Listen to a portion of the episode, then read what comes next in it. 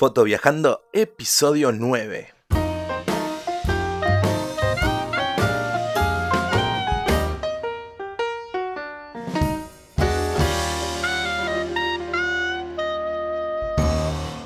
Soy Mauricio Carballo y les doy la bienvenida a este nuevo episodio del podcast Foto Viajando, en el que hablamos sobre viajes y fotografía. En el capítulo de hoy comenzamos con una serie, que es la serie de Uruguay, todos saben que tengo un proyecto que se llama Descubre Uruguay. Bueno, y hoy le damos la bienvenida a ese proyecto al podcast y vamos a hacer una serie de capítulos todos los jueves dedicados a algún lugar de Uruguay. Van a ser unos 5 o 6 capítulos. Van a haber invitados, van a haber personas referentes de alguno de esos lugares o, eh, bueno, tengo pensado hacer alguna entrevista sobre algunos lugares de Uruguay. Entonces, hoy comenzamos con un lugar que visité hace muy poquito, que se llama Los Pozos Azules. Y que para llegar a estos pozos azules hay que ir por la ruta interbalnearia, que es la que sale desde Montevideo, también conocida como Ruta Liber Seregni, y que une Montevideo con todos los balnearios de la costa. Bueno, son unos 100, 110 kilómetros hasta la estancia que vamos a hablar hoy, que se llama la estancia Pozos Azules, que se encuentran en el departamento de Maldonado. Se encuentra a unos 10 minutos de Pan de Azúcar, o sea que es fácil de llegar. Lo que sí hay que agarrar una ruta alternativa que se llama Charles Darwin, se llama, en honor a cuando Charles Darwin visitó nuestro, nuestro país. Estamos hablando de un lugar natural que se encuentra en la Sierra de las Ánimas, que es un lugar de los más lindos de nuestro país.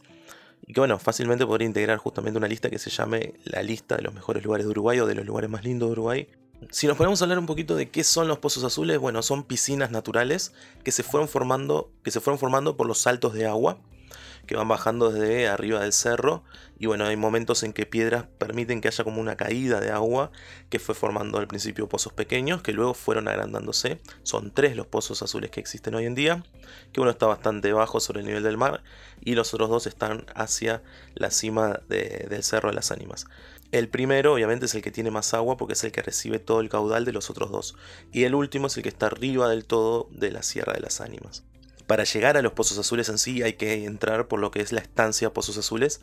La estancia se empezó hace poco, hace un año y algo, con todo el tema turístico. Bueno, existía desde antes, pero el tema turístico de las visitas a los Pozos Azules comenzó hace poco más de un año. Eh, bueno, a mí me contactó Bubu, me invitó a, hacer una de las excursiones. Bubu es la hija de la familia que empezó este proyecto turístico que se llama Estancia Pozos Azules, que tiene una granja, ¿sí? también trabaja en la parte de agricultura, tienen un lago artificial y también tienen la entrada hacia los pozos azules. Los pozos azules estuvieron cerrados durante mucho tiempo al público y, y mucha gente todavía piensa que están cerrados, lo cual no es cierto. Cuando yo publiqué en Instagram de que iba a ir a los Pozos Azules, muchos me dijeron, no, pero los Pozos Azules están cerrados. Y no, los Pozos Azules no están cerrados hace un tiempo ya que están abiertos y se pueden visitar entrando justamente por esta estancia que se llama Pozos Azules. Lo que, lo que les pasó es que se encontraron con que los Pozos Azules estaban muy sucios, la gente iba, entraba sin permiso y bueno, dejaba basura. Entonces lo que han intentado hacer es justamente tratar de que sea un turismo un poco más, un turismo más cuidadoso del medio ambiente y bueno, tratar de que las generaciones futuras puedan disfrutarlo también. en un tiempo, eh, esta estancia lo que hacía era cederle eh, la posibilidad a, otros, a, otras empresas, como pueden ser Redánimas, para, para realizar estas excursiones. Y bueno, desde hace un tiempo eh, lo están haciendo ellos. El padre de, de Bubu es Luis, que es un ingeniero agrónomo, y bueno, te va contando todas las propiedades y todos los tipos de plantas que hay. Nos contó un poco sobre la yerba mate que antes se cultivaba. Ellos encontraron vestigios de que se cultivaba la yerba mate ahí en la Sierra de las Ánimas. Y bueno, lo que hicieron fue plantar algunos ejemplares para ver si sobrevivían. Bueno, y de hecho sí, sí, sí se pueden ver allí. Hay algunos ejemplares de los que ellos plantaron que han sobrevivido, se han adaptado. Bueno, Luis va contándote todo lo que va pasando ahí a tu alrededor. Bueno, el camino es, es muy sencillo en realidad, salvo que llueva mucho, que haya llovido y que esté todo embarrado. Eh, es muy fácil de llegar al primer pozo azul, que es el que está más cerca.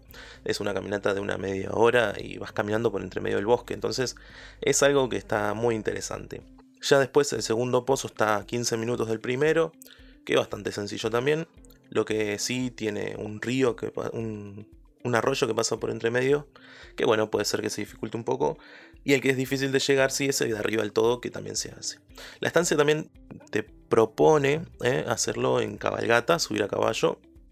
Bueno, como les comentaba, allí tiene una granja, tiene muchos animales, hay caballos, hay ñandú, hay una vaca que se llama la vaca Lola, hay, bueno, obviamente hay gallinas, hay carpinchos, entonces, bueno, te da la posibilidad de poder alimentar a los animales, estar un rato con ellos, compartir, y luego sí, cuando todo el grupo llegó, nos vamos para el, el camino, el sendero, que se llega a una parte en auto, y luego sí, ahí empezás a caminar o a caballo como lo hayas elegido.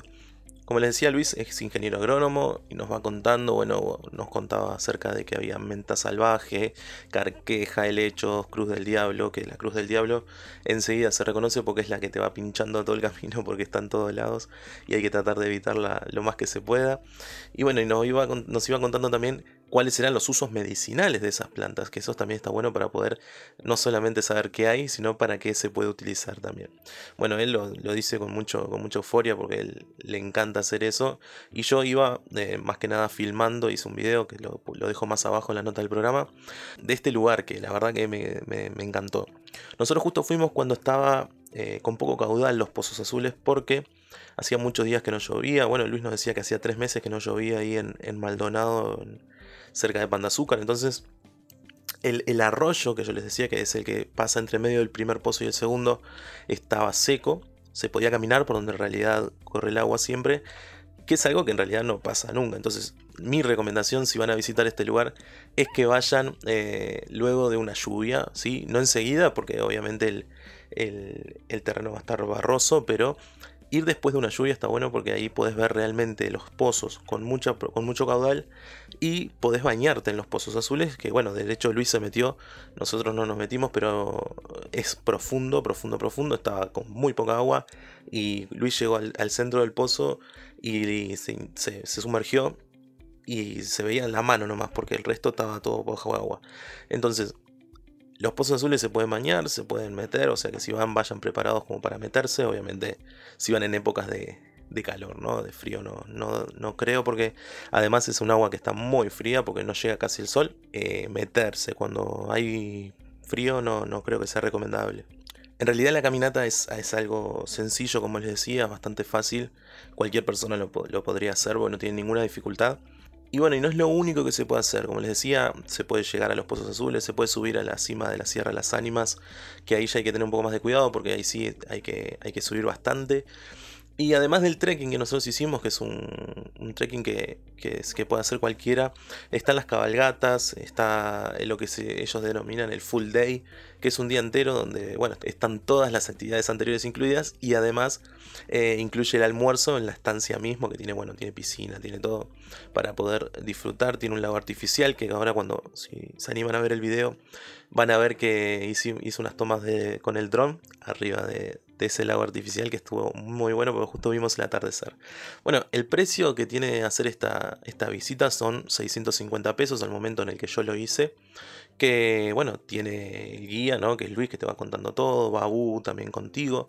Y bueno, está la oportunidad de visitar la granja. Entonces, lo que tendrías que hacer primero es consultar justamente con la estancia a ver qué días están esas excursiones. Ellos seguramente te van a asesorar bastante bien de qué días y, por, y que van a ser seguro después que, haya lluvia, porque así lo puedes ver con toda la, fuerza que tiene el agua y con todo el, caudal en esos saltos de agua que se forman, que bueno, justo cuando nosotros nos fuimos, justo cuando nosotros fuimos no, no, estaban.